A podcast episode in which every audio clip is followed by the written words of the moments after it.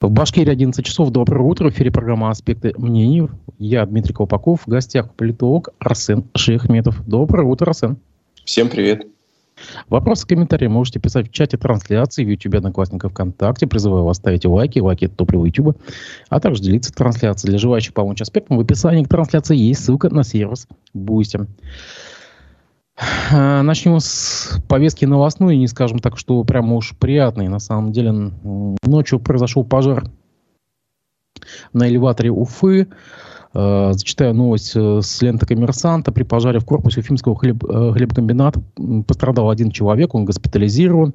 Пожар произошел на улице Элеваторная 1 э, во время, по-моему, в 2, тут сообщается, что в 2.16 поступил сигнал загорелся элеватор, загорелось вроде как зерно. Я сейчас зачитаю даже сообщение с канала Мэш,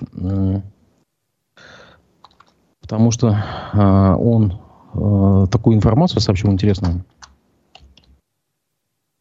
Буквально я, я найду, потому что информация обновляется. Сейчас поступает сообщение Следственного комитета, вот буквально сейчас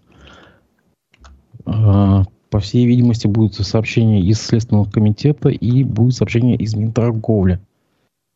Прямо сейчас поступает сообщение. Так или иначе, вот сообщает, сообщает Мэш, Уфимский хлебокомбинат может обрушиться. Угроза возникла после ночного пожара. Сгорелась колонны 600 тоннами зерна. Упали стены. Есть риск обрушения здания. Пострадал один человек, 64-летний работник предприятия. Он добровольно помогал пожарным. Госпитализирован с сотрясением, переломами лопатки, берцовой кости и ушибами. От нашего канала, от этих, э, конечно, слушателей, мы желаем этому человеку выздоровления. Открытое горение на сегодняшний момент ликвидировано. Полностью огонь не потушили из-за возможных рисков. На месте продолжается раб- работа МЧС. Мы в этом году наблюдаем какое-то просто непонятное количество чрезвычайно, ну, ну, просто коммунальные аварии зимой, да, в пригородных поселках, э, птичий грипп на Абдонской птицефабрике, непонятки с бензином на, на Башнефти, которая повышает 16 раз за год уже стоимость топлива, и топливо сейчас исчезает на заправках. На твой взгляд, вот это все, оно может как-то повлиять на будущую президентскую кампанию, которая у нас, я напомню, предстоит в марте, э, в марте следующего года? Вот эта нервозность. Ну, в условиях чрезвычайной ситуации перманентной мы живем уже достаточно давно, и россияне, в принципе, привыкли, если мы смотрим на э, даже постсоветскую историю нашей страны, то Россия так или иначе находится в перманентном кризисе. Сначала это шоковая терапия на кризисе 90-х, потом это, естественно, экономические сложности, э, рост э, криминала, бандитизма, сменился он э, также дефолтом и чередой э, аварий, катастроф начала 2000-х годов. Потом уже начались террористические акты, новый экономический кризис, протестная активность. 2014 год обозначился уже проблемами на внешнеэкономическом, внешнеполитическом контуре, когда уже и мы впервые столкнулись с тем, что рубль э, в два раза обесценился, по сути, и э, начались события на Донбассе и вокруг Крыма. Вот. И с тех пор, конечно, э, события мягче не стали. Мы помним пандемию и санкционный режим СВО. Так что Россия привыкла находиться в состоянии перманентного кризиса. И что, может быть, хуже всего в этой ситуации в том, что политическая и экономическая система под это настолько адаптировалась, что э, вряд ли э, сознание российского гражданина э, уже помнит о том, когда были такие какие-то относительно спокойные и стабильные времена. И именно с этим, э, на мой взгляд, связана тот, та волна ностальгии, которая происходит по каким-то более спокойным и стабильным временам. У более старшего поколения это э, времена золотого застоя советского периода. А, у поколения примерно наших сверстников это, э, пожалуй, 80-е и 90-е годы, которые, конечно, для нашей страны не были какими-то стабильными и спокойными, но так как на это время пришлось наше детство, и детство достаточно яркое а, в части появления большого количества медиаконтента, зарубежного в том числе, и появления различных сладостей и развлечений, которые пришли вместе с э, такой некой культурной революцией 90-х годов страну. Вот. А все это вызывает какие-то ностальгические отдаленные воспоминания и образы, которые идеализируют то, что было в прошлом, и в этом люди находят некий выход для того, чтобы спрятаться от суровой реальности. Вот. А реально сейчас действительно изобилует различными формами кризиса, и при том, что если раньше мы говорили о каких-то э, единичных случаях катастроф, помним, что в нулевые годы особенно на август большая часть их приходила, там постоянно случались либо авиакатастрофы, либо там даже подлодка Курск утонула, либо террористические акты часто проходили именно в это время, то Теперь, в принципе, у нас а, ежедневно сводки новостей начинаются с того или иного происшествия, которое является неким отголоском специальной военной операции, которая сейчас проходит. Вот, поэтому в этой связи, конечно, а, с одной стороны, все это становится уже привычным и не вызывает тех а, эмоций. Мы в одном из прошлых эфиров говорили, что, в принципе, событие, когда какой-то летающий объект сталкивается с высотным зданием, с небоскребом. А, раньше это была центральная новость на ближайшие несколько лет, и, естественно, это а, порождало волну и негодования, и соответствующие меры принимались по недопущению таких ситуаций. В общем-то, это был мировой общественный резонанс. Да? Теперь это уже становится ежедневным будничным событием, который все так же широко освещается, но вряд ли у кого-то уже вызывает такие шоковые шоковую эмоциональную реакцию. Вот, становится это привычно, и э, в этом, мне кажется, намного, э, намного э, более негативный эффект в том, что для нас кризис, для нас подобные ситуации становятся уже ну, некой формой нормы. То есть кризисы нормализуются, мы привыкаем в этих условиях жить, мы привыкаем просыпаться и засыпать, в общем-то, с такой повесткой, и э, пока что конца и края этого нет. Причин э, на возгорание на Э, хлебном элеваторе э, пока нет, и, собственно, даже версии, как это обычно бывает, э, которые просачиваются в общественное пространство, их тоже до сих пор нет, но исходя из того, что здание, как мы понимаем, горит до сих пор и восстановлению вряд ли будет подлежать, свидетельствует о том, что возгорание действительно серьезное, и очевидно, что сгорели ключевые конструкции, а такое сильное возгорание случилось из-за того, что, собственно, там наверняка горели какие-то центральные системы э, подачи энергии, либо э, те системы, которые обеспечивали весь процесс, это означает, что действительно э, пожар был очень масштабным, э, и, э, на мой взгляд, наверняка здесь не будет каких-либо внешних свидетельств, наверняка это какие-то особенности внутренней конструкции, которые привели к этому делу, потому что Э, даже если представить, что это был условно удар какого-то беспилотного летательного объекта, то э, он носит, как правило, достаточно локальный характер. Нет, Если... нет, погоди, погоди, пока давай мы от эту, вот, вот эту версию мы отринем, потому что пока нет таких заявлений, мы не можем да, об этом я, говорить. Я вот. и говорю, что это очень вряд ли. Вот. Поэтому, э, скорее всего, здесь что-то внутренняя причина какая-то, но тем не менее мы видим, что Э, в принципе, кризис становится нормальным, и э, это э, во многом влияет на наше и настроение, и на наши образы мысли, потому что привыкая все чаще и чаще в нем жить, мы утрачиваем ту связь с там, нормальным, динамично развивающимся миром, обществом в том числе, которому нам рано или поздно придется прийти. И мы столкнемся с той ситуацией, что нам придется еще адаптироваться к э, нормальной, спокойной, размеренной работе, жизни э, для того, чтобы э, как-то позитивно и плодотворно не существовать. Мне здесь даже пишут в комментариях, вот это же Петроград 17 года, он с этого начинался. Петроград 17 года, ну, исторические аналогии можно искать сколько угодно. А, их можно найти буквально. А, признаки или похожие ситуации можно найти в любом событии. А, но все-таки Уфа не Петроград, и вряд ли она станет какой-либо колыбелью для революционных движений 21 века. Все-таки Уфа находится не в центре принятия там, решений и на территории нашей страны в том числе, Вот, поэтому э, сложно искать тут какие-то аналогии. В общем-то, их э, и в Уфе, и в Петербурге можно найти достаточно. А что касается исторических аналогий, то действительно, э, в общем-то, я не сторонник такой концепции, что история развивается по спирали, но, разумеется, человечество принципе существует внутри по схожим и законам для себя, и, естественно, то или иное поколение каждый раз повторяет одни и те же ошибки и пытается их исправить, поэтому какие-то общие моменты в истории, безусловно, находятся, и даже символизмы. Еще недавно мы обсуждали, что, в принципе, э, события, происходящие в России в 2010-х годах, они достаточно схожи с теми событиями, которые происходили в канун Первой мировой войны. Не в разгар Первой мировой войны именно в общественном движении там был ну, такой я, же... я, я извиняюсь, в разгар Первой мировой войны бензин не дорожал 16 раз за год.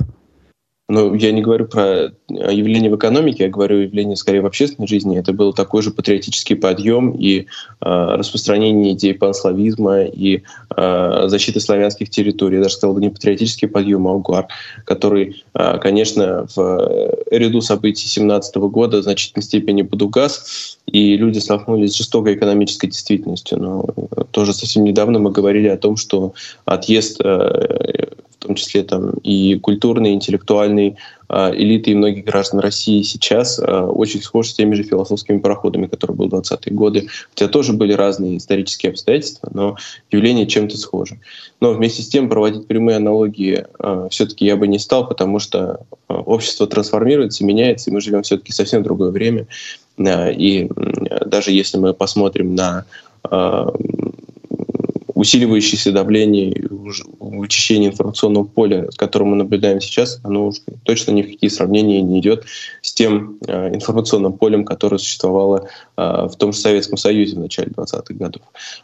Вот, поэтому, естественно, на мой взгляд, все-таки курс на 30, новые 30-е годы у нас не стоит, но вместе с тем так или иначе, шаг за шагом, элементы а, той системы в обновленном виде, они, конечно, проникают в нашу жизнь. Вот, и, а, естественно, на мой взгляд, необходимо тоже выдерживать баланс во всех сферах общественно-политической жизни для того, чтобы не повторять собственные же исторические ошибки. В течение выпуска будем наблюдать за новостью насчет элеватора. Мы будем возвращаться к этой теме так или иначе. Давай пойдем дальше по повестке. Журналистка Ксения Собчак в своем телеграм-канале сообщила, что ей по видеосвязи позвонил глава Чечни Рамзан Кадыров после ее публикации о ее сыне Адаме, который в СИЗО города Грозного избил задержанного за сожжение Корана в Волгограде Никиту Журавлева. Я напомню, что этот видос сегодня ночью распространился по телеграм-каналу, где 15-летний сын э, главы Чечни избивает э, господина Журавлева в, якобы в помещении СИЗО. Мы не можем отвечать за э, как бы э, за то, что за подлинность этого видео, да, но так или иначе, вот мы находим какие-то косвенные подтверждения этому. Ряд националистических пабликов э, Башкирии опубликовали это видео, и я тебе могу сказать, что они нашли отклик положительный. А почему так?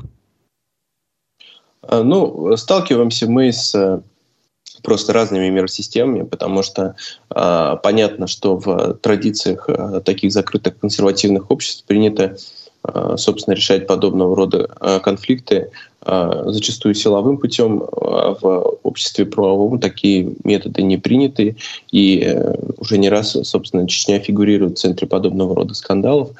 Говорить о том, что это свойственно там, условной данной этнической или конфессиональной группе, я считаю, тоже неправильно, потому что есть некоторые, конечно, отголоски в их собственно, их таком локальном праве, да, но вместе с тем в принципе, насилие не поощряется на официальном уровне а, и ни в одной религии, и ни, на одно, ни каком-то этническом образовании тоже.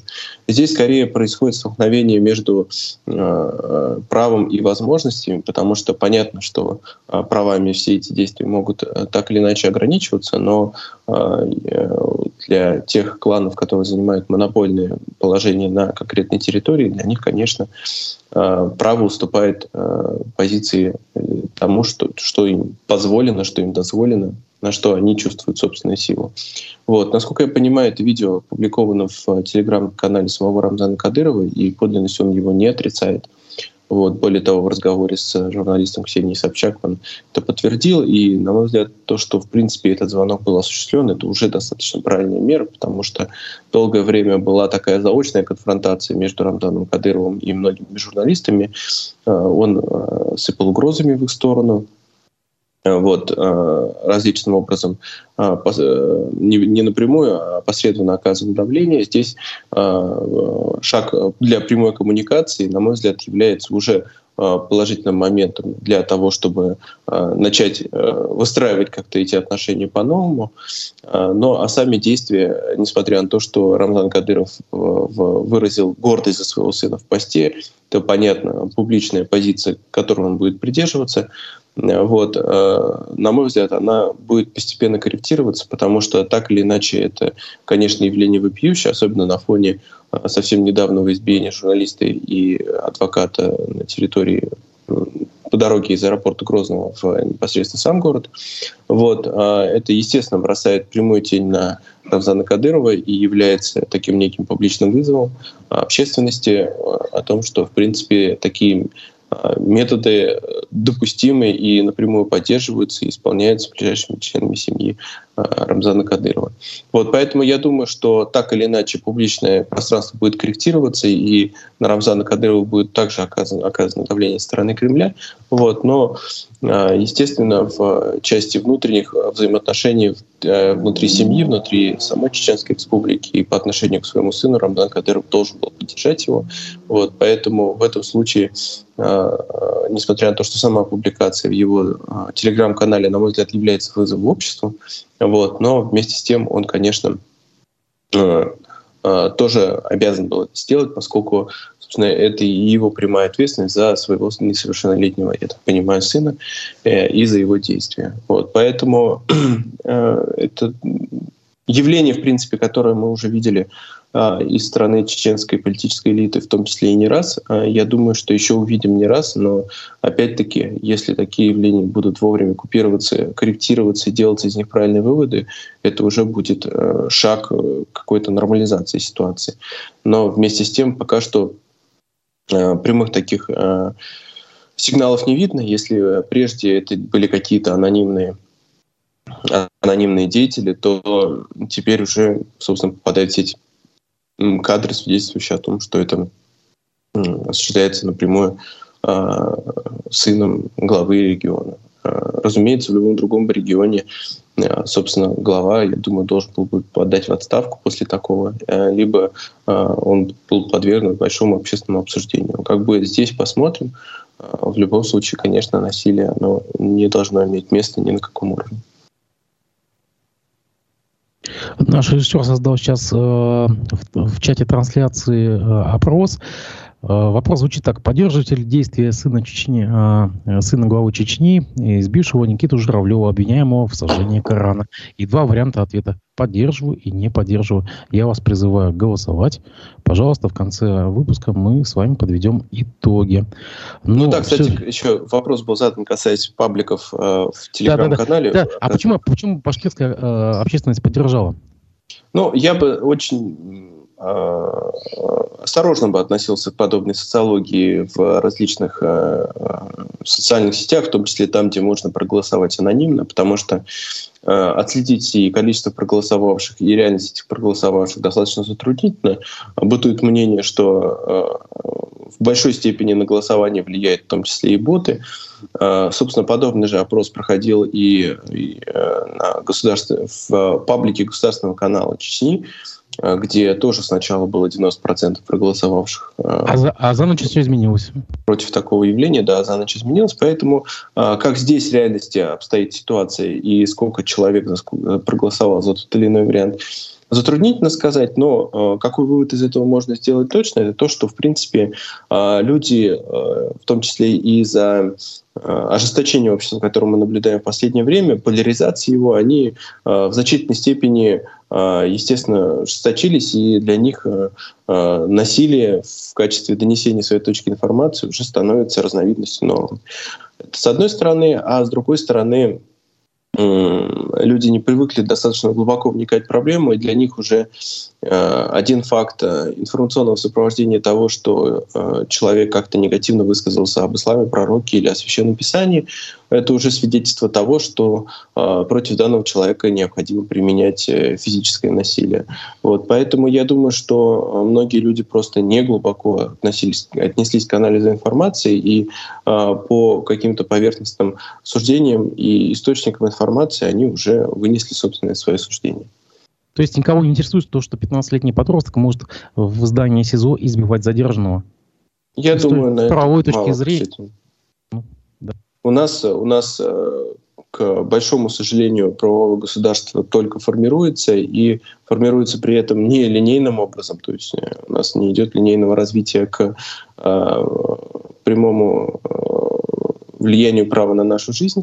У нас это развитие оно носит волнообразный характер. То мы обращаемся к праву, то мы отходим от него, то э, принимаем международные стандарты, то отказываемся от них. Поэтому э, в этой связи, конечно, люди привыкают э, больше опираться на себя и на какие-то собственные возможности, в меньшей степени доверяют и государству, и правовым институтам, и правоохранительным органам, вот, и привыкают, э, собственно, проблемы решать самостоятельно, а решать они их зачастую могут вот таким силовым путем, поэтому для них это становится, как я уже сказал, некой разновидностью нормы. Я в одном из советских фильмов слышу такую фразу, когда там э, ловили бендеровцев, э, будем судить, мы не в банде живем, в государстве. Ну ладно, ну, это вот. просто это реплика. Я напомню, что у нас в телеграм-канале идет голосование. Вопрос. Поддержите ли действия сына главы Чечни, избившего Никиту Журавлева, обвиняемого в сожжении Корана? Первое, поддерживаю. Второе, не поддерживаю. Пожалуйста, голосуйте. Между тем поступают новости. Коммерсант сообщает, что по данным на 7.56 э, открытое горение в здании элеватора ликвидировано. Но спасатели продолжают тушить пожар. Также горит технический этаж элеватора, площадь возгорания 60 квадратных метров, при этом произошло обрушение торцевой стены здания на площади 200 квадратных метров.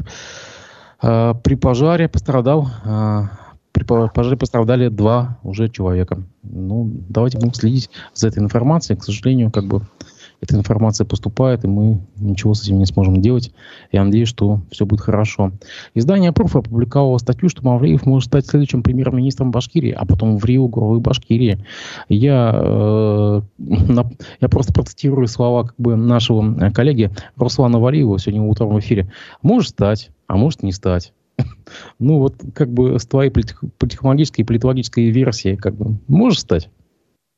Ну, перефразируя слова Руслана, это шанс на это 50 на 50, собственно, как и на все в нашей жизни. Ну, я э, не стал бы говорить о том, что э, если такое и возможно, то это перспектива каких-либо ближайших э, лет потому что мы э, продолжаем находиться в таком достаточно крупном э, электоральном цикле. У нас прошли выборы в Госсобрание, впереди у нас выборы президента страны и выборы главы республики, поэтому, естественно, э, в канун подобного рода электоральных кампаний появляются и различные спекуляции на ту тему, останется действующий там, президент или глава республики на своем месте, не, не останется, либо, может быть, он кем-то будет заменен, начинают люди высказывать реализовывать свои политические амбиции, а, выдвигаться, а, заявлять о своих намерениях выдвинуться на данную должность. Это все, в общем-то, нормально, и подобные рассуждения также а, вписываются в достаточно нормальный реальный политический ландшафт. Вот. Но вместе с тем я не вижу пока причин для того, чтобы в Кремле или внутри Белого дома нашей республики было принято решение о том, чтобы Ради Хабиров не выдвигался на новый срок, поскольку в принципе, э, тот KPI, который выдвигается для нынешних э, глав регионов, он выполняется. Для них сейчас основное — это вовлеченность в повестку СВО, а Башкирия здесь является, собственно, одним из регионов лидеров. У нас и гуманитарная помощь отправляется, регулярные добровольческие отряды набираются, и так или иначе оказывается помощь э, э, семьям э, служащих СВО. Вот. Второй основной показатель — это сохранение социально-экономической стабильности в тех условиях, которые сейчас есть. Понятно, это и санкционный режим, и дестабилизация импортом, экспортом, которая была в прошлом году, и повышение цен и так далее. Вот. А, так или иначе, эти две основные задачи со стороны администрации региона а, выполняются. Понятно, что а, данное выполнение, оно носит такой сиюминутный, что ли, характер в моменте. То есть э, на сегодняшний день ситуацию удается удерживать, в том числе и за счет наращивания госдолга республики, э, за счет, в первую очередь, федеральных кредитов, но и федеральных субсидий, которые также увеличиваются с каждым годом. Вот. Но вместе с тем понятно, что, в принципе, мы э, данный момент и в контексте всей страны, и республики в частности, мы, конечно, все-таки э, не сколько формируем повестку развития, сколько проедаем тот потенциал, который есть сейчас и который может быть в будущем. Вот, поэтому каких-то пока четких образов будущего, несмотря на то, что в региональной администрации их постоянно пытаются нащупывать, на мой взгляд, не прослеживается. Вот, есть отдельные паттерны а, развития будущего, но э, пока что в существенной мере они не оказали влияния на развитие региона, и окажут ли в будущем, это тоже вопрос а, ближайших десятилетий, он пока не ясен, он, это будет видно уже непосредственно, а, когда все эти процессы полноценно развернутся. Но а, в моменте мы можем говорить, что пока ситуацию так или иначе удается поддерживать а, в достаточно стабильном состоянии, но стабильность это скорее стагнационного характера, нежели э, стабильно развивающегося. Вот, поэтому э, каких-либо причин э, проводить перетряску, э, отказываться от уже сложившихся и в принципе, в глазах Кремля работающих механизмов, я думаю, э, для Москвы бессмысленно. Вот, поэтому, э, тем более в канун очередной электоральной кампании заменять э, того же Ради Хабирова, который долгие годы отработал и в администрации Рахимова, и в администрации президента э, в качестве человека, который курировал выборы, который взаимодействовал с политическими партиями и прекрасно э, вовлечен в нынешнюю электоральную ситуацию, в нынешние электоральные технологии, которые, в общем-то, после прихода власти республики уже настроил те механизмы, которые существовали, и мы видели по прошедшим прошедшему голосованию в Госсобрании о том, что, в принципе, выборы уже достаточно управляемые и прошли э, тихо и безрезонансно. Это как раз-таки, опять-таки, то, что нужно Кремлю в канун и выборов президента страны в частности. Вот. Поэтому, э, на мой взгляд, нет реальных оснований, причин э, задумываться о том, что глава региона у нас сменится в следующем году. Пока что реальных факторов на это нет. Вот. Если мы говорим про какую-то отдаленную перспективу, то прогнозировать сейчас достаточно сложно, и к политологии это уже, конечно, не имеет никакого отношения. Э, в принципе, в силу э, формальных факторов, такого как возраст, там, происхождение и вовлеченность в политическую элиту, в принципе, Мавлиев может рассматриваться как один из таких кандидатов, но, безусловно, если мы рассуждаем в рамках сегодняшней политической системы, ему нужно пройти еще достаточно долгий путь для этого потому что э, так или иначе действующие управленцы региона, они э, прошли путь не только работы в региональных органах власти, да, но и э, прошли, имеют опыт работы на федеральном уровне, где они, собственно, уже получают и э, поддержку, и одобрение страны Старой площади, Кремля или лично президента. Вот. Пока что у Мавлиева такого опыта нет, поэтому говорить о том, что он э, займет какие-либо э, ключевые должности в администрации главы, э, либо в правительстве республики, я бы поторопился, тем более я, я бы не сказал, что в политическом плане Ради Хабиров бы скорее доверил ему подобную должность в правительстве региона. Собственно, Андрей Назаров, который занимает действующий пост премьер-министра, он в принципе, пользуется достаточно доверием э, Ради Хабирова и имеет опыт э, и, собственно, экономической деятельности, и управления экономикой. Вот, поэтому в этом плане э, он э, является явно более, более сформированным и, естественно, достойным кандидатом на эту должность. Да, у Мавлиева пока этот опыт только-только набирается, все-таки руководство небольшим муниципалитетом, как Нефтекамск, или крупным, как Уфа, тем более он сколько занимает свою должность? Менее двух лет, по-моему, еще.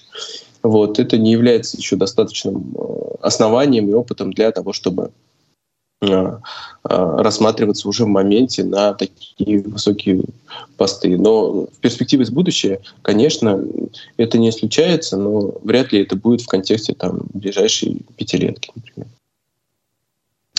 А, я напомню, что у нас идет голосование в YouTube и в Телеграм-канале. Вопрос звучит так.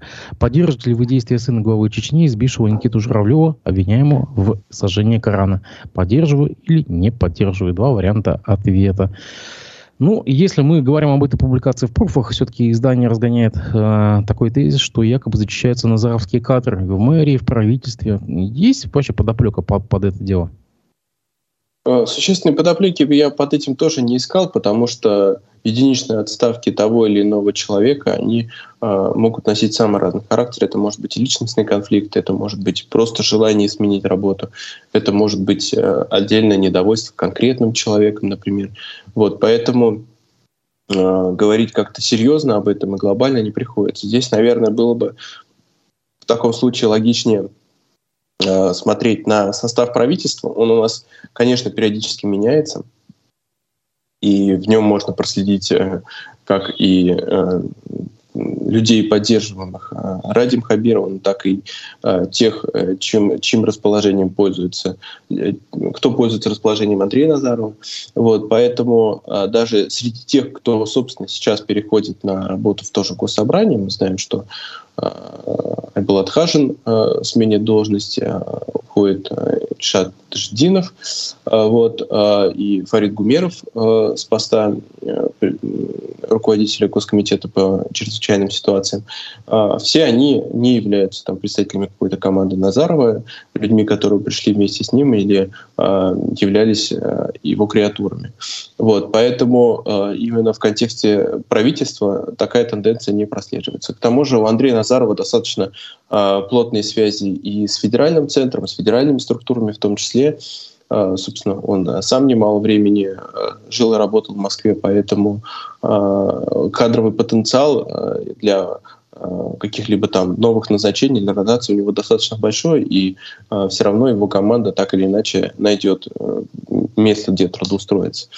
Поэтому э, если это будет не республиканский уровень, это будет в конце концов федеральный и уже мостик для там, нового возвращения в республику или для усиления каких-либо э, позиций на федеральном контуре. Поэтому здесь я бы э, пока что, по крайней мере, не прослеживал такую тенденцию, что э, между там, главой республики и э, председателем правительства существует какой-то конфликт, и э, кадры Андрея Назарова защищаются. Я, я бы сказал, скорее наоборот, в принципе, они укрепляются на территории республики. Э, собственно, как и э, влияние самого Андрея Назарова и в правительстве, и э, на те социально-экономические решения, которые принимаются в регионе. Между тем, у нас в новостной повестке появилась новая информационная звезда. Это Дилара Гундерова, бывший начальник информационно-аналитического центра при правительстве Башкирии. Сейчас она создала аналогичную, аналогичную структуру, просто с приставкой «оно». Э, как она у нас сказала в эфире, когда здесь была у моего коллеги Разифа Абдулина, она сказала, что кто за мной стоит? За мной стоит моя семья. А вот на твой взгляд, кто за ней стоит? Ну, я бы тоже не стал заниматься какими-то гаданиями, предположениями, кто за кем стоит. Э, в принципе, не всегда, на мой взгляд, в политике нужно, и я бы сказал, совсем не всегда нужно искать какие-либо каких-либо теневых акторов, кураторов, а, агентов влияния и так далее.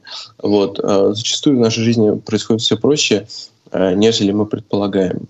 Что касается непосредственно э, Дилары Гундоровой, то понятно, что во многом она строит свою сейчас политическую линию на антикоррупционной повестке, на прямой критике и правительства региона, и главы региона, и политической системы в целом, а, при этом активно апеллирует к поддержке федеральным центрам.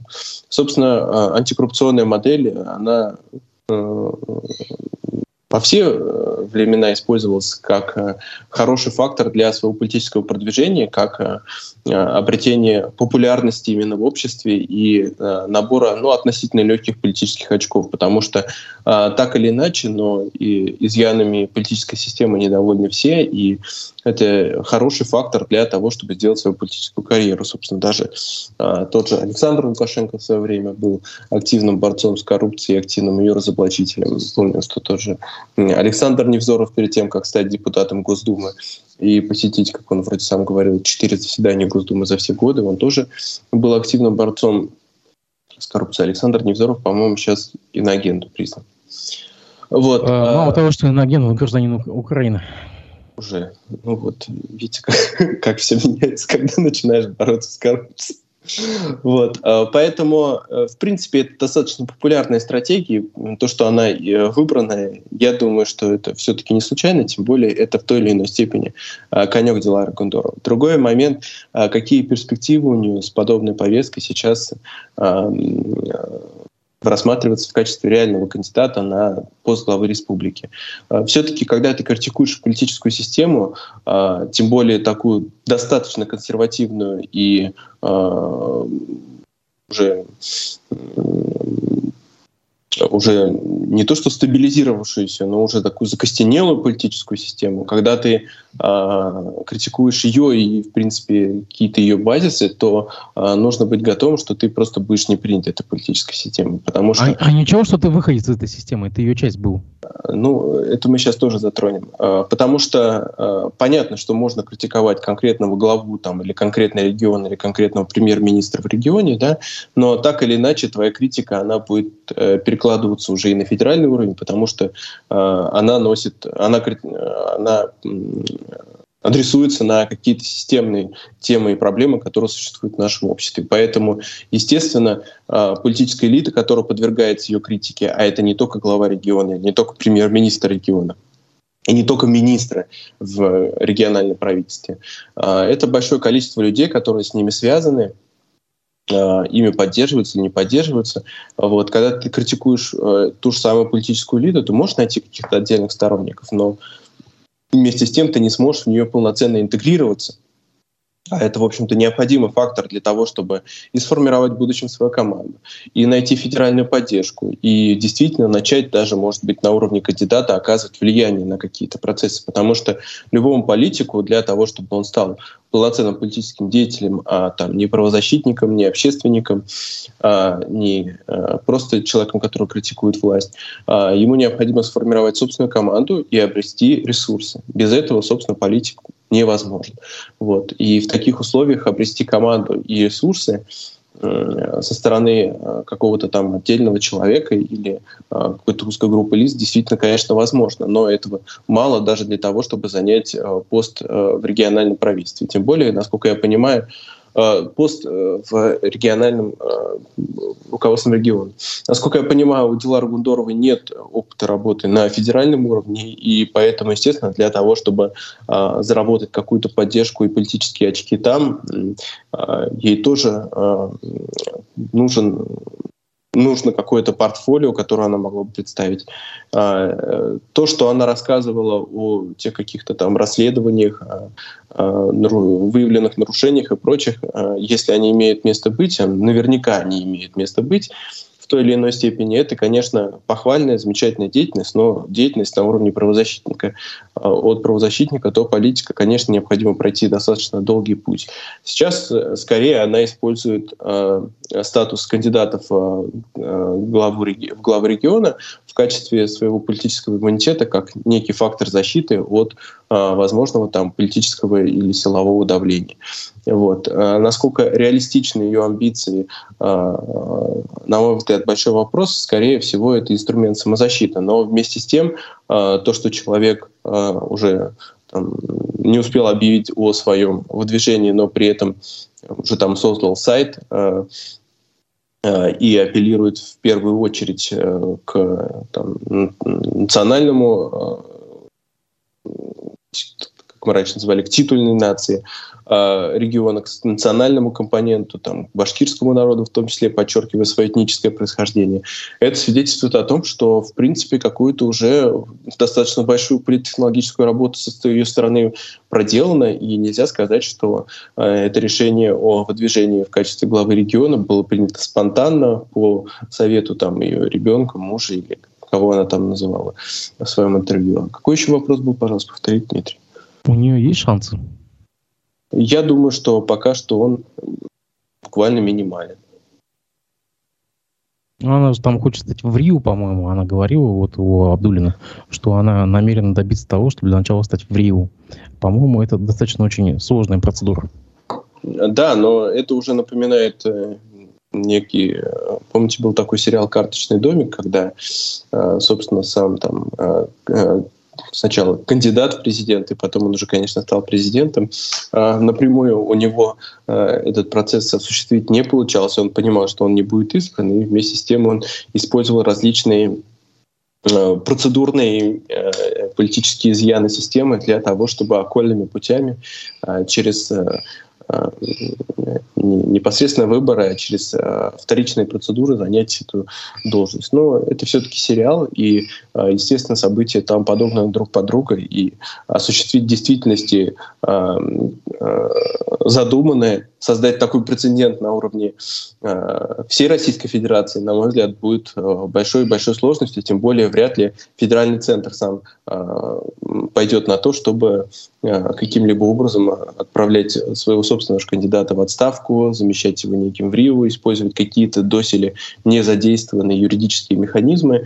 А, я э, ради ну, достаточно темной лошадки, пока что на политическом лошадке, которая именно как политика себя а, никоим образом не проявила и не сформировала. Поэтому, а, на мой взгляд, это а, очень и очень отдаленной истории, вряд ли федеральный центр сам будет разрушать э, уже ту систему и те механизмы, которые были им же созданы э, в угоду э, пока что непонятному э, претенденту на данную должность, который, кстати говоря, апеллирует к этому федеральному центру. Поэтому в этом вопросе, я думаю, не найдет поддержки. А тут, кстати, такая есть реплика, что якобы у нее есть тонны компромата, которые она с собой утащила из правительства, и вот этим компроматом она может на своей предвыборной кампании как бы сыграть в свою пользу. Ты веришь в такую версию? Ну, это то, о чем я говорил. То есть э, э я думаю, что компромат у нее какой-то действительно есть, и, в общем-то, в политической среде это нормально, и э, шантаж и манипуляции компроматом – это тоже один из инструментов политической борьбы, но э, в рамках э, какой-то своей предвыборной кампании или э, в рамках э, там, торговли или давления на политиков э, полное или частичное его использование, безусловно, возможно, и это, конечно, какие-то там политические очки может принести э, у публики, вот, но э, все это достаточно далеко от э, реальной политики и от реального управления регионом, которое, в общем-то, э, не носит свойства там, э, проведения расследований, контрольно-ревизионных действий или вкачивания компромата на того или иного человека. Это все-таки достаточно рутинный, скучный процесс принятия решений, планирования, распределения ресурсов, договоренностей, коммуникаций, контактов и так далее. Э, будут ли доверительно относиться к человеку, который может в любой момент выкатить какой-то компромат и рассказать э, там об этом миллионам людей, э, будут ли доверительно относиться к этому там потенциальные бизнес-партнеры, коммуникаторы со стороны других регионов, например, или тот же федеральный центр, я очень сомневаюсь, тем более в нынешней политической системе, системе, которая носит достаточно закрытый и консервативный характер, это может стать скорее черной меткой, нежели путем билета в большую политику. Потому что если ты э, э, раскрыла какие-то там компрометирующие действия внутри той системы, в которой ты работала, то э, с таким же успехом ты можешь по итогам наших же переговоров тоже сделать какие-то непредсказуемые шаги, например. Поэтому э, я думаю, что она не найдет ни поддержки ни в политической элите нашего региона, ни в политической элите других регионов. Тем более, что она, собственно, сама в своем интервью об этом подчеркнула, что звонков с тех пор у нее стало намного меньше. Понятно, что это э, там, ситуация в моменте и в нынешних политических условиях, но я думаю, так или иначе, э, но люди опасаются таких контрсистемных э, игроков, которые могут подобным образом Э, там, проводить какие-то расследования. Тем более э, у нас, собственно, и ментальность такая в России, что э, народ, в общем-то, давно не удивляется уже каким-то коррупционным расследованиям. Опять-таки, даже в этом плане произошла такая нормализация этой ситуации, что общество понимает, то есть, точнее, общество сформировалось уже в голове стереотип, что воруют в нашей стране все, воровать это нормально, вопрос только, с какой наглостью ты это делаешь и как много ты воруешь. Вот, в принципе, коррупционные моменты в в ментальности, в сознании российского общества, к сожалению, уже стали нормальными вот, и не воспринимаются как э, нечто такое преступное. Вот, поэтому, собственно, и э, Алексей Навальный, который признан, по-моему, экстремистом, терроризмом и, и, террористом всем всем подобным, а он тоже не сыскал все-таки такой большой и широкой общественной поддержки, именно потому что к, к его роликам там и к его антикоррупционной повестке действительно многие относились с уважением и многие и восхищались даже этой работой, да, но вместе с тем какую-то созидательную, позитивную платформу политических изменений он предложить так и не смог, и у него не получилось трансформироваться из политика, э, из э, правозащитника или общественного деятеля, а, может быть, даже там в некоторой степени журналиста, расследователя, в политического деятеля. Вот, потому что люди смотрели его ролики, они кто-то ужасался, кто-то восхищался, кто-то оставался нейтральным, но вместе с тем э, все так или иначе говорили, ну а что нового мы из этого узнали? Ну вот что нового мы тоже здесь, собственно, узнаем, потому что так или иначе люди, близкие к политическим процессам, они и так в теме, они и так э, что-то знают, до чего-то догадываются, что-то и так понимают или допускают. Вот, поэтому вряд ли для них это станет какой-то там большой сенсацией. А тебе не кажется, что она, как э, Евгений Пригожин, дойдет до границ Московской области, а потом э, кинет голосовуху, что мы обо всем договорились? И все. Ну, я и не желаю э, ни в какой мере участи Евгения Пригожина, вот, поэтому... Не, не, я, не, я, не, я, я не об этом сейчас, нет, нет. Поэтому, если вопрос заключается в том, рассматривать ли это как политический торг, но в чем-то возможно. Я думаю, что это в первую очередь для того, чтобы э, перейти на работу, на, допустим, на федеральный уровень, как-то громко о себе заявить, и э, в том числе и тем самым э, обеспечить себе какие-то там э, политические э, гарантии безопасности для себя и своей семьи. Э, если у тебя не получилось как-то мягко выйти из этой системы, то она прибегла к такому более жесткому пути. Но вместе с тем я думаю, что мы, наверное, э, увидим ее в качестве сотрудника какого-нибудь там федерального органа власти, ну, либо уже в непубличной там, структуре за пределами Республики Башкортостан. Я напомню, что у нас проходит голосование на YouTube-канале, Телеграм-канале. Поддержите ли вы действия сына главы Чечни Рамзана Кадырова, Адама, избившего Никиту Журавлева, обвиняемого в сожжении Корана? Два варианта ответа. Поддерживаю и не поддерживаю. И в Телеграм-канале 14% поддерживают. В YouTube поддерживают только 6%. Ну, и есть даже небольшой анонимный комментарий. Давайте мы его зачитаем. Э, пользователь, который скрыл э, свои данные, он э, спрашивает по поводу избиения. А имел ли право господин Бастрыкин сдавать этого парня в Чечню в принципе? Почему его отдали или сдали именно туда, а не в Башкирию, Татарию, Адыгею, Северную Осетию? Ну, скорее всего, это уже, наверное, риторический как бы вопрос. Может отвечать, может не отвечать. Ну, мне, собственно, пояснить здесь нечего. Я, на самом деле, об этой истории э, э, мало что слышал и не наблюдал ее до истории появления непосредственно видео, поэтому э, там сдали этого человека или не сдали, я, честно говоря, просто затрудняюсь ответить. Не следил. Пойдем дальше по повестке. Э, вкидывается такой вброс по телеграм-каналам, пошел пошла даже утечка такая, что говорят, якобы э, признанный иностранным агентом бывший редактор э, ликвидированной радиостанции «Эхо Москвы» Алексей Венедиктов может стать якобы э, претендентом на пост президента на следующих будущих вот президентских выборах.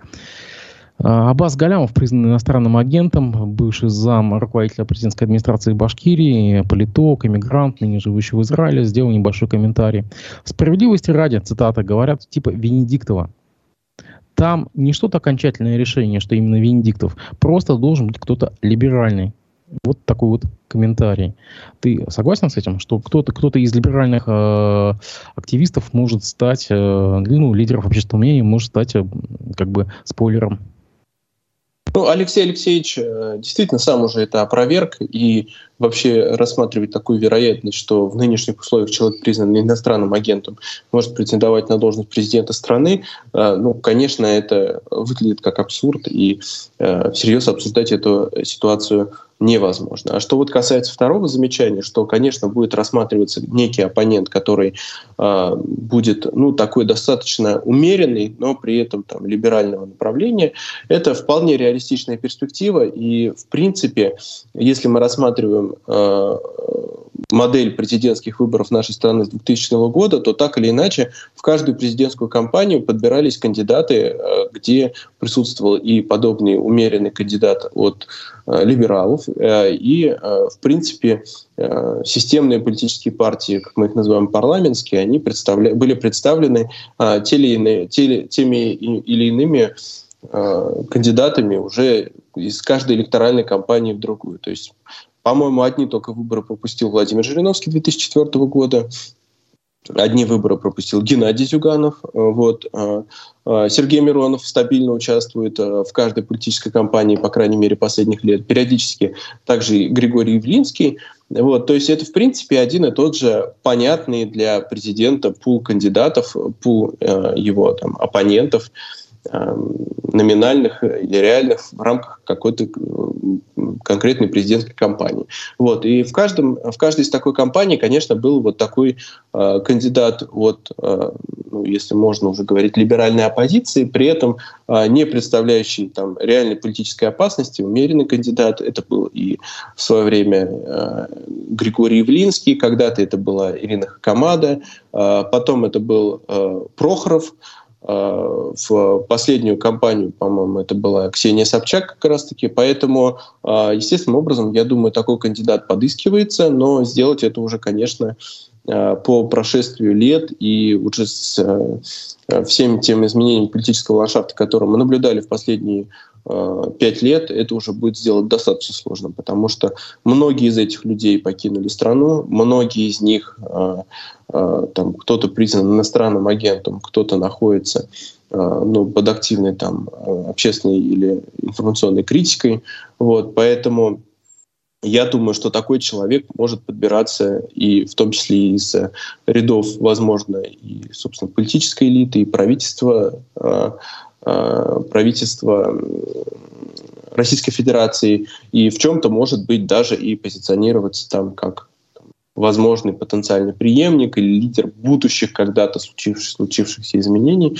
Поэтому э, я не отрицаю, что это будет кто-то, кто э, либо там как-то смежен э, с э, госкорпорациями, либо является ну, вряд ли это будет прям человек из конкретной политической, конкретной из политической системы, там условный там, Силуанов, например, да, а, вот, а, все-таки это достаточно несистемная история была для нашей страны. А там условный Герман Греф, а, человек, схожий э, по политическому весу в нашей стране с э, данным конкретным человеком вполне там, например, может рассматриваться, да, там руководитель какой-то госкорпорации крупной и так далее. При этом я опять-таки не говорю, что Герман Греф у нас является кандидатом в президенты, но вот какая-то схожая, похожая фигура, то есть э, человек вроде как там современный, креативный, один из лидеров там IT-индустрии, например, или развивающихся сфер экономики вот, но вместе с тем активно встроенный в системную вертикаль. Мне кажется, такой кандидат э, обязательно будет, но э, такой, чтобы его там, политический вес, реальный или потенциальный, конечно, не превосходил политического э, веса президента страны. Ты когда каждый раз вспоминаешь какие-то фамилии, я в голове перебираю, кто из них признан иностранным агентом. Но что-то вот насчет Германа Грифа я пока еще не вспомню. Не, ну глава Сбербанка. Ну, ну, ну да ладно, ну хорошо. А, вот смотри, тоже иностранный агент Аббас Галямов заметил на днях, что либеральная мысль в России набирает, в принципе, как бы вес. И вообще либерализм в России э, становится популярным, особенно среди низового населения. На твой взгляд, верна ли эта мысль? А, я бы с ней напрямую не согласился, потому что э, я выскажу сейчас там непопулярное суждение. Э, знаете, когда я учился на э, историческом факультете э, декан, тогдашний заведующий кафедрой, он потом деканом стал, нам сказал, что э, так или иначе, но мы все марксисты до сих пор, и вы будете марксистами. Почему? Потому что у нас были учителя марксисты. Естественно, мы в той или иной степени э, в условиях там выросшие в, э, под эм, э, ауры марксизма, мы так или иначе какие-то идеи вам тоже передаем. Ну, это такое, конечно, спорное утверждение, в котором есть доля истины, безусловно. Так и я бы хотел сказать, что э, в моем понимании подавляющее большинство населения мира, и нашей страны в том числе, э, в глубокой степени либералы, потому что основные постулаты либерализма — это рыночная экономика, свободный рынок, общественные блага, уважение прав и свобод человека в большинстве своем всеми людьми поддерживаются. Потому что, э, на мой взгляд, абсолютное меньшинство в реальности хочет вернуться в условия там, плановой экономики, например, э, уже достаточно сильно привыкло к тем выгодам, которые заложены в, свободном, э, э, свободной рыночной экономике, в которой Естественно, есть и продуктовый достаток, а, и товарное разнообразие. А, вряд ли кто захочет вернуться к тому же товарному дефициту, который мы наблюдали в Советском Союзе. Мало кто а, будет сторонником того, чтобы его какие-то права и свободы нарушались. Это легко рассуждать, когда мы говорим про какие-то абстрактные политические или общественные процессы, да, которые нас непосредственно не касаются. А когда затрагиваются интересы конкретного человека, все сразу становятся правозащитниками и начинают а, сопротивляться тому, чтобы их политические права нарушались. Поэтому в этой части а, в подавляющем большинстве из нас заложены те или иные либеральные принципы просто общества. и в условиях того, что либерализм активно критикуется и я бы даже сказал, презирается в нашей стране. И с учетом того, что э, у нас э, политическое образование в стране очень неразвито, и поэтому люди напрямую это не связывают э, с либеральной идеологией. Вот. И потому что, в принципе, достаточно модно критиковать э, то, что сейчас есть, вот. но вместе с тем, как опять-таки говорил Уинстон Черчилль, ну, демократия — это худший вид общественного устройства, но лучше пока не придуман. Вот. Поэтому пока лучше нету, э, мы критикуем то, что у нас есть, и поэтому э, либеральные ценности зачастую оказываются под гнетом критики. Вот. Но вместе с тем говорить о том, что он, э, там, глубинный народ или общество в России стало куда более политически грамотным, подкованным и с политической точки зрения осознанным, что оно действительно является, все больше и больше появляется сторонников либерализма, и либеральная идеология там переживает свой ренессанс, конечно, не приходится, тем более под э, той, повторюсь, информационной общественной критикой, которая находится либеральное течение в нашей стране, когда у нас э, с, с либералами напрямую ассоциируется Э, там и кризис 90-х годов, э, да и, в общем-то, все общественно-политические общественно негативные процессы, происходящие в нашей стране. В этих условиях говорить о ренессансе либеральной идеологии в нашей стране, конечно, не приходится. Поэтому люди могут э, ностальгировать или прибегать в каких-то контекстах к ностальгии или к апелляции к отдельным элементом либеральной идеологии, но при этом полноценно не осознавая это. Поэтому, когда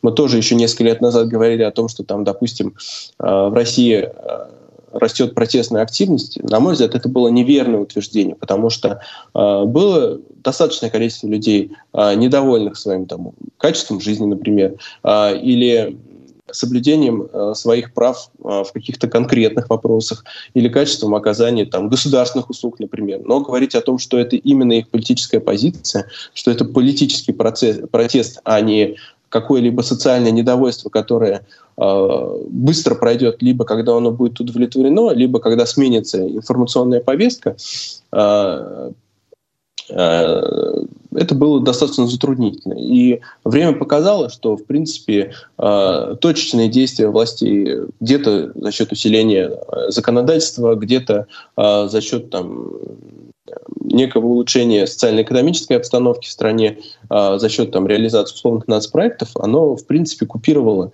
а, вот эти протестные очаги, и а, за счет того, что и многие активные деятели уехали с территории страны.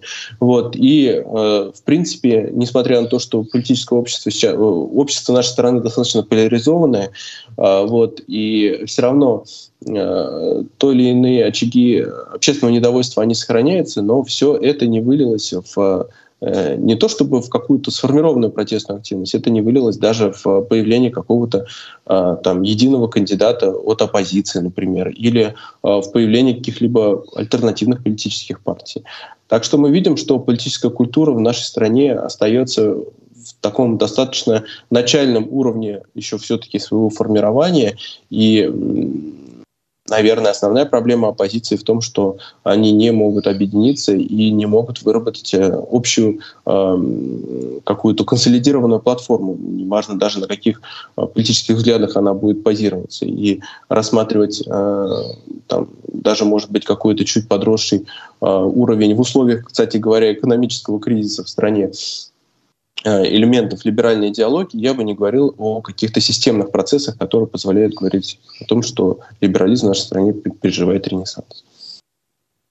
К сожалению, мы исчерпали свое время, и мы подводим итоги голосования. Мы вас спрашивали на телеграм-канале «Аспекты» и в YouTube-канале «Аспекты», поддержите ли вы действия сына главы Чечни Рамзана Кадырова, избившего Никиту Журавеля, обвиняемого в сожжении Корана. В телеграм-канале 13% поддерживают, а в YouTube-канале поддерживают только 6%. А, ну вот с такими вот результатами мы подошли к концу голосования. Я благодарю тебя за то, что ты нашел время выйти в эфир. Надеемся, что в ближайшее время увидимся. Всего доброго. Всего доброго. Счастливо.